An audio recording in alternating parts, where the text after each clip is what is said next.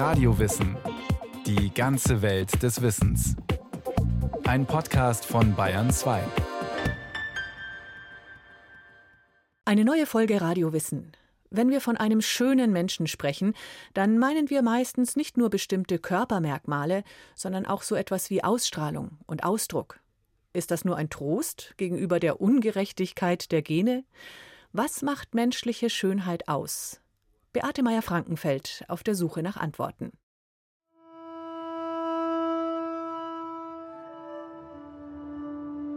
Tiefschwarzer Hintergrund, davor, den Blick fest auf den Betrachter gerichtet, eine Frau. Nicht mehr jung, in braun-grüner Winterjacke wohl auf einem Hocker sitzend. Ein pinkfarbenes Tuch auf dem Kopf, im Nacken zusammengebunden. Eine Tasche im Schoß, auf der ihre Hände liegen. Hände, die Arbeit gewohnt sind. Bildnis einer Marktverkäuferin. Fotografie von Lia Dayes. Ein klares, kraftvolles, intensives, ein schönes Bild.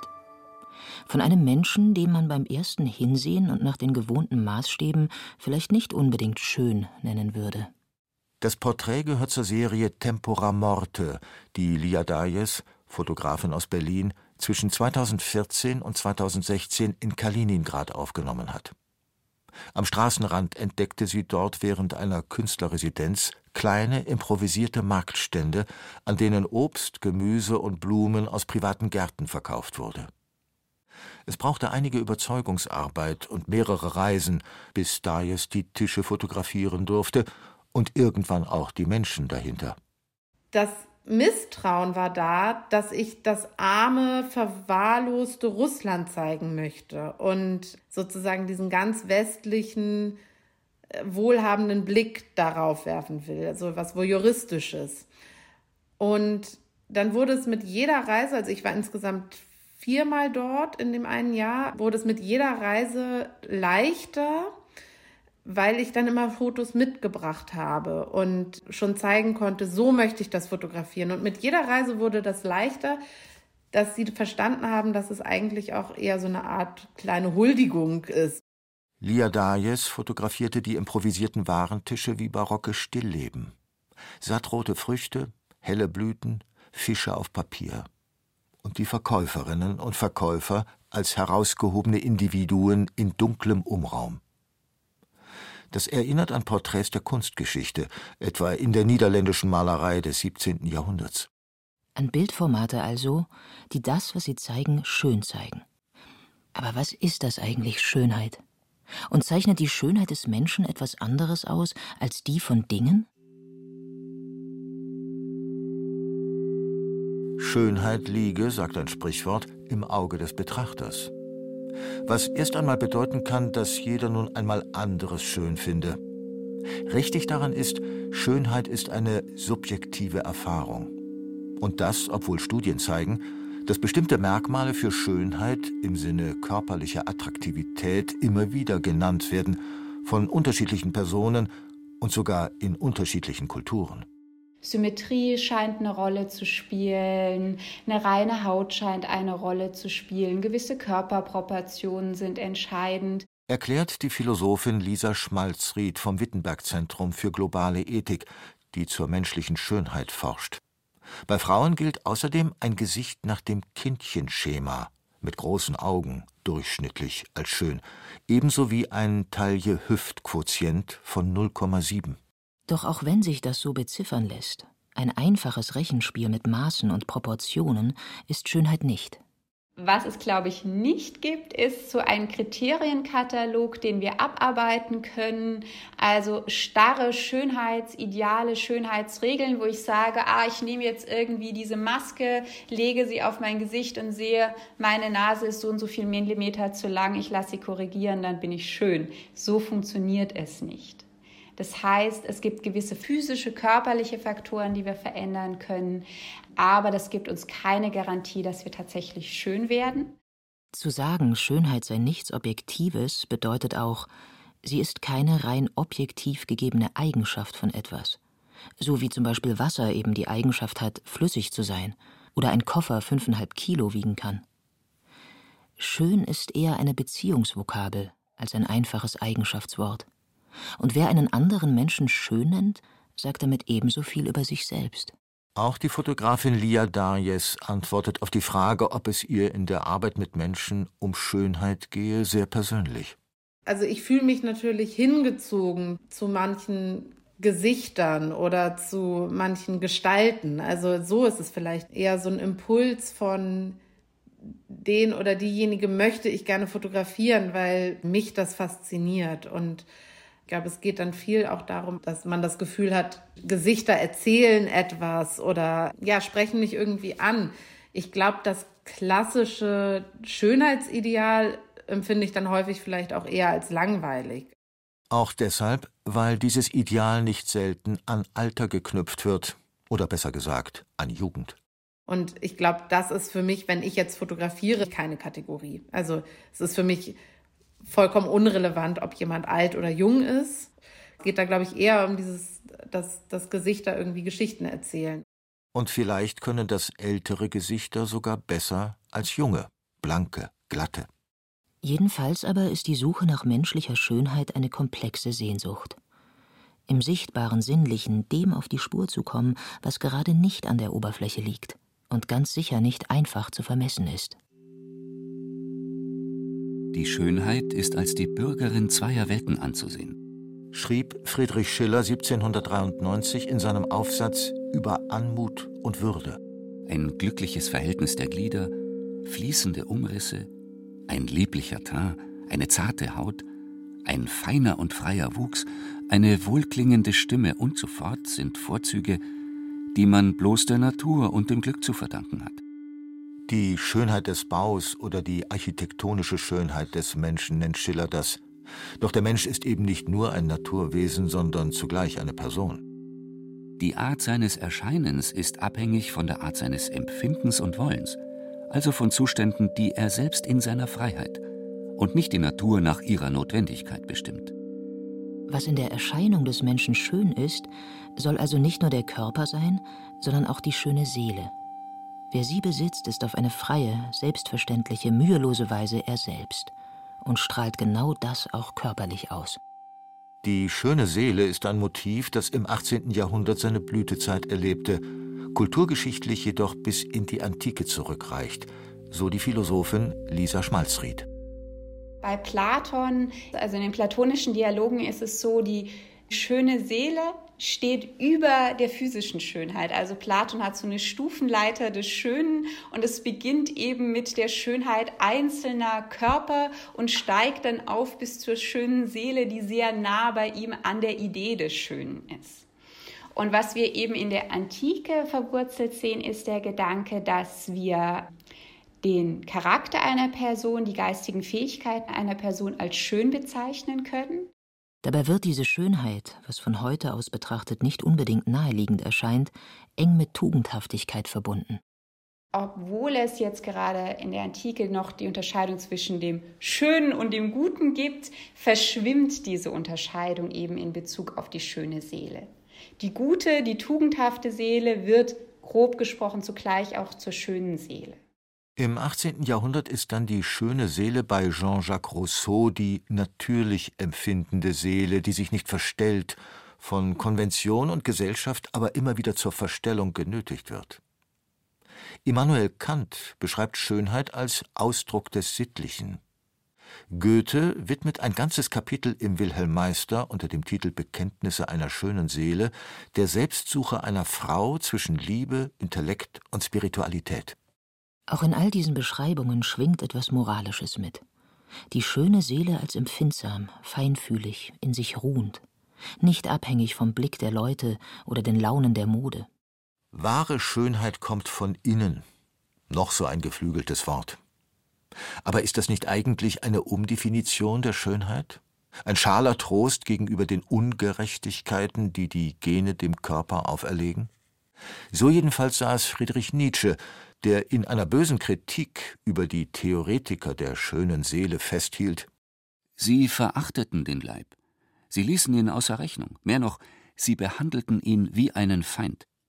Ihr Wahnwitz war zu glauben, man könne eine schöne Seele in einer Missgeburt von Kadaver herumtragen.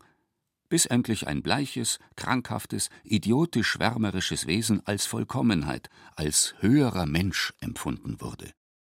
Auf diesen Einwand ist zu antworten, wenn man von innerer Schönheit spricht, heißt das noch nicht, dass es auf das Äußere gar nicht ankäme, sondern nur, dass das Äußere, unmittelbar Sichtbare eben nicht alles ist.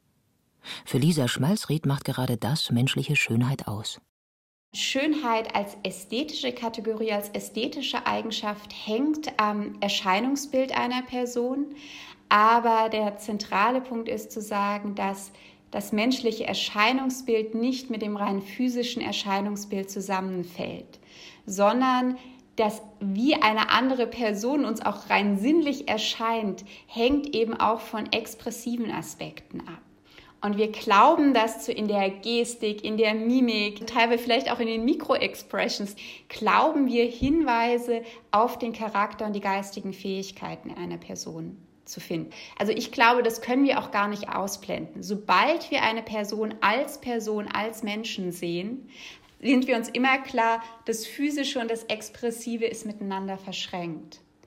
Und dadurch spielt mehr in menschliche Schönheit rein als nur Körperlichkeit. Das wäre dann auch ein Unterschied zwischen menschlicher Schönheit und der Schönheit von Dingen, für die diese Doppelung so nicht gilt. Oder allenfalls vermittelt, wenn wir es etwa mit einem Kunstwerk zu tun haben, dann suchen wir darin vielleicht wieder nach dem Ausdruck menschlicher Erfahrung. Schönheit als Individualität. Das betont auch das Spiel mit kleinen Abweichungen von der Makellosigkeit. Schon im Rokoko klebte man sich künstliche Muttermale auf, die den Teint nur umso verführerischer strahlen lassen sollten. Und heute lächeln Models und Schauspielerinnen mit reizvollen Zahnlücken in die Kameras oder verzichten darauf, ihre zusammengewachsenen Augenbrauen zu korrigieren. Schönheit nicht als Perfektion, sondern als Persönlichkeit.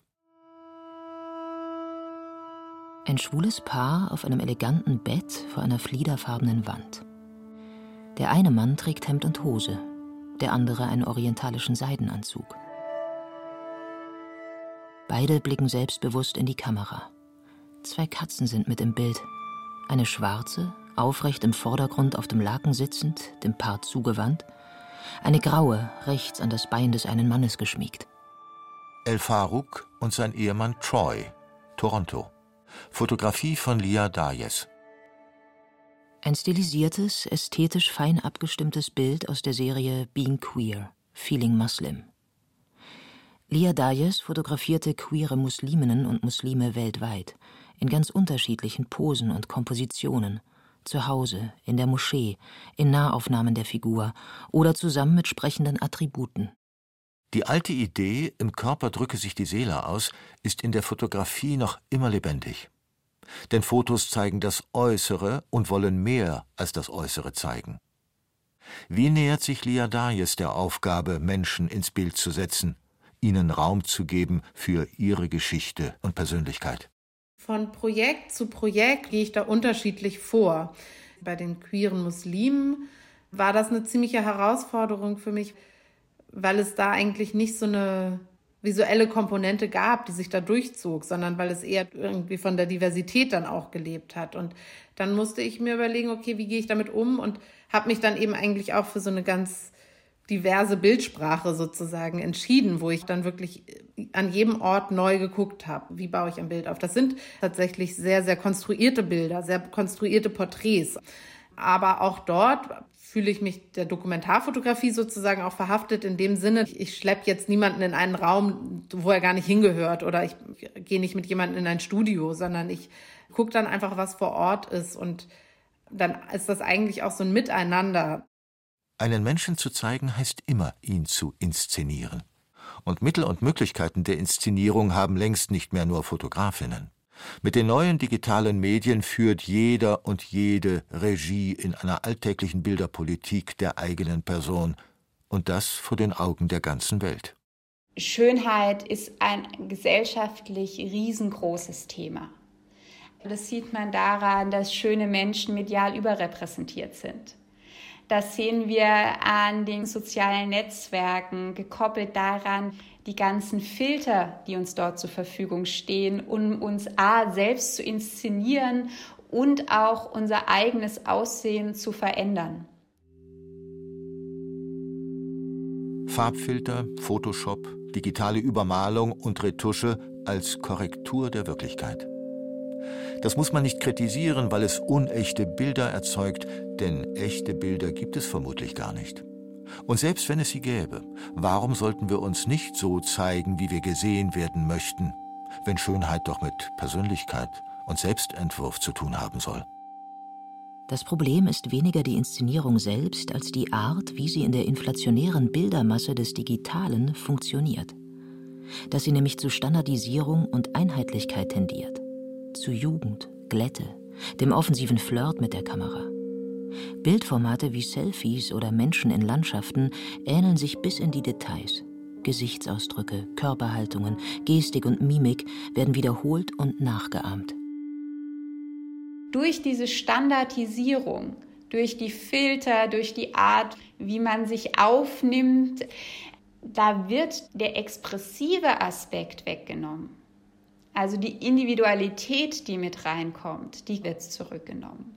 Und teilweise wirkt hier die Schönheit wenig menschlich und mehr maskenhaft.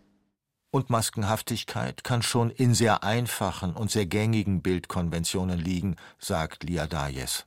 In der Popkultur oder auch einfach im Mainstream werden ja eigentlich nur noch lächelnde und freundliche Bilder akzeptiert. Und das ist was, was für mich als Fotografin und ich weiß auch für ganz viele meiner Kolleginnen keine Option eigentlich ist. Und dass nämlich irgendwie das Lächeln auch häufig so ein Zugang zu den Personen wie versperrt. Also in der Fotografie, natürlich nicht in der Realität, aber was für mich das ist, was Fotografie ausmacht oder Porträtfotografie ausmacht, dass man den Zugang zu Personen bekommt, die man nicht kennt, mit denen man nicht gemeinsam an einem Tisch sitzt. Und wenn Menschen lächeln, ist das irgendwie wie unterbrochen.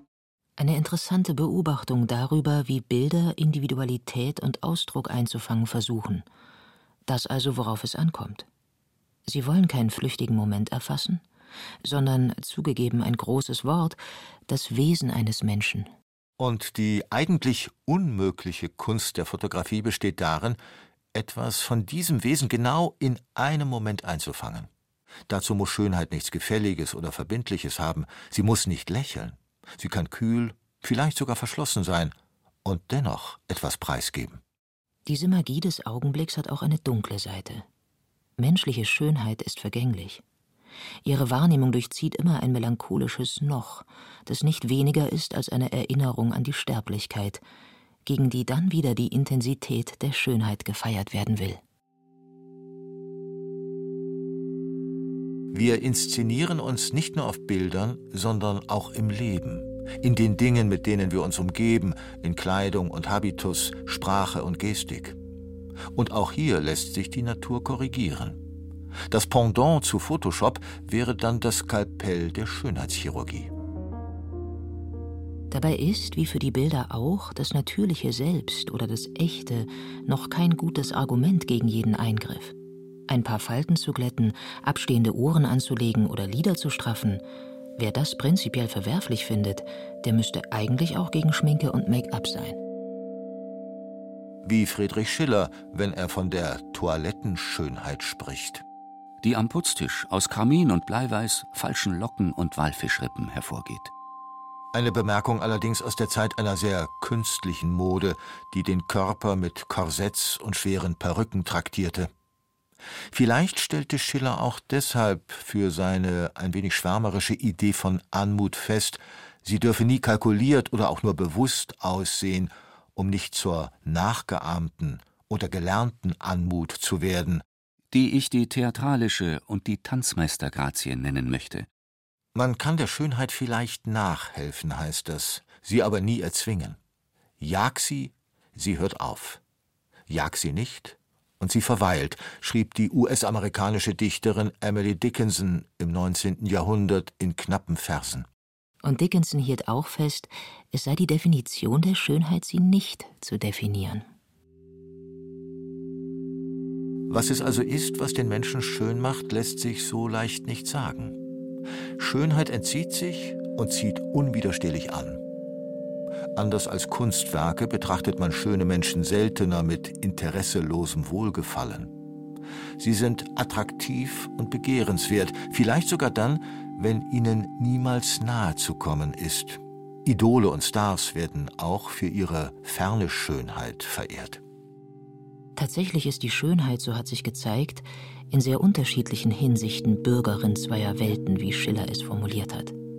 Schönheit entfaltet sich zwischen Subjekt und Objekt, einem Blick und einer angesehenen Person.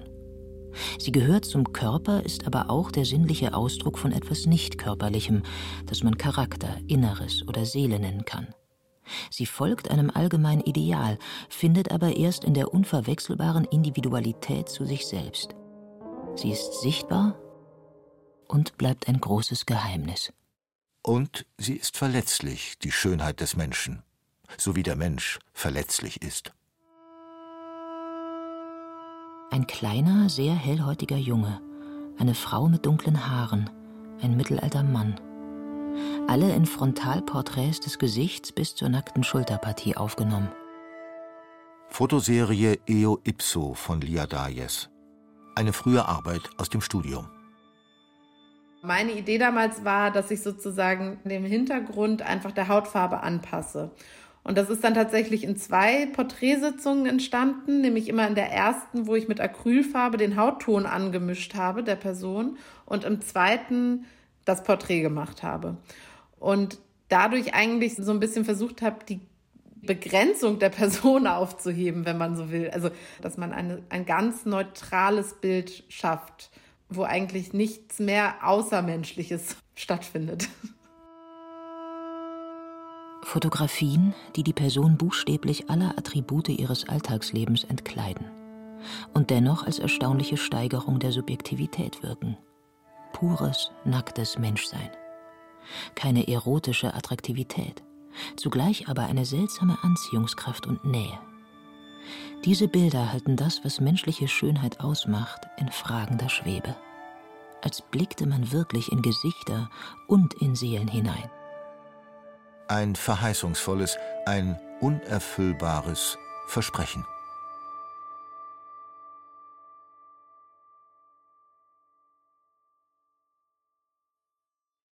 Das war Radio Wissen, ein Podcast von Bayern 2. Autorin dieser Folge Beate Meyer-Frankenfeld. Regie führte Irene Schuck. Es sprachen Katja Bürkle, Andreas Neumann und Friedrich Schloffer, Technik Peter Preuß, Redaktion Bernhard Kastner. Wenn Sie keine Folge mehr verpassen wollen, abonnieren Sie Radio Wissen unter bayern2.de slash podcast und überall, wo es Podcasts gibt.